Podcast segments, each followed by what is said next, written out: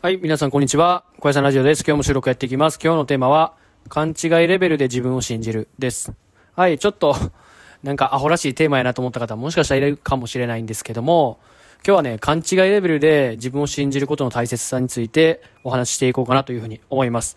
まず最初になんですけども、まあ僕、読売ジャイアンツという巨人軍というところでプロ野球選手としてプレーしてたんですけども、あのーまあ、選手たくさんいましたけども、まあ、謙遜する時だったりとか、まあいろいろあるんですけども、ほとんどの人が自分に自信を持ってる人が多かったです。あのーやっぱ、プロ野球選手になるっていう確率で言うとね、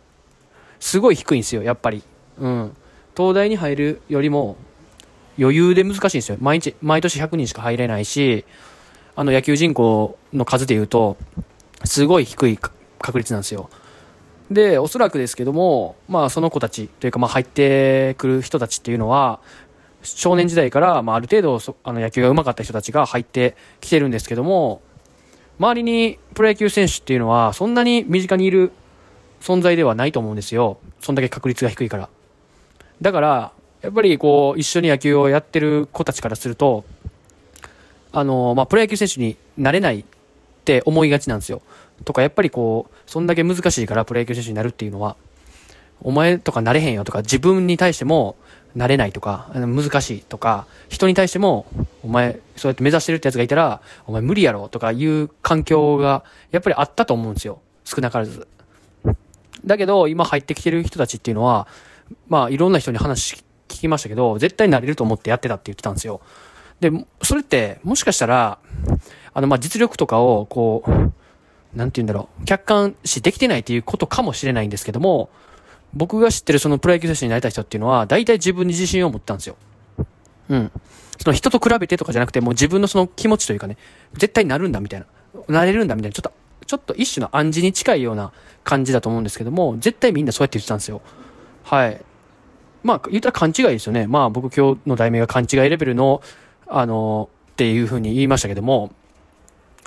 そうなんですよね。やっぱりその、それぐらい自信を持ってるっていうのはすごいいいことだと僕は思うんですよね。ちょっと周りからしたら普通の人からしたらお前痛いなみたいな感じで思うかもしれないんですけども、それぐらいその難しいことをやり遂げるとか、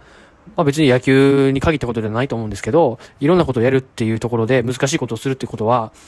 一般、一般常識的なことで言うと、すごい確率低いし、何を言ってんだみたいなことだと思うんですけども、自分を、自分が自分を信じてあげられなかったら、誰が自分を信じてあげられるのかっていうところもあると思うので、人は、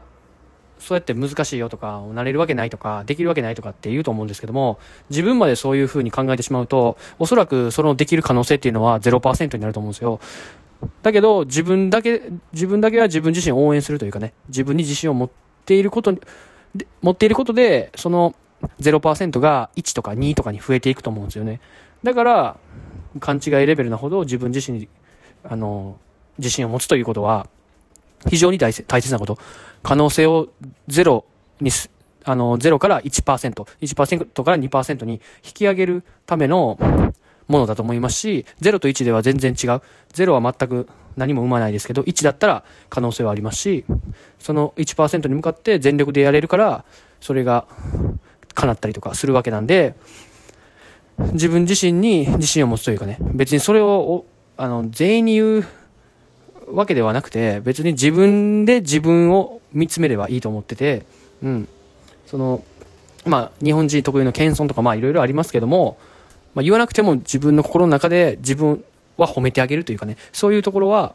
必要なんじゃないかなというふうに僕は今でも思ってます。はい。ってなことで、今日は自分自身に自信を、まあ、勘違いレベルぐらいで持つっていうところについてお話してきました。明日も収録やっていきますんで、ぜひ聞いてください。じゃあね、バイバイ、小さなラジオでした。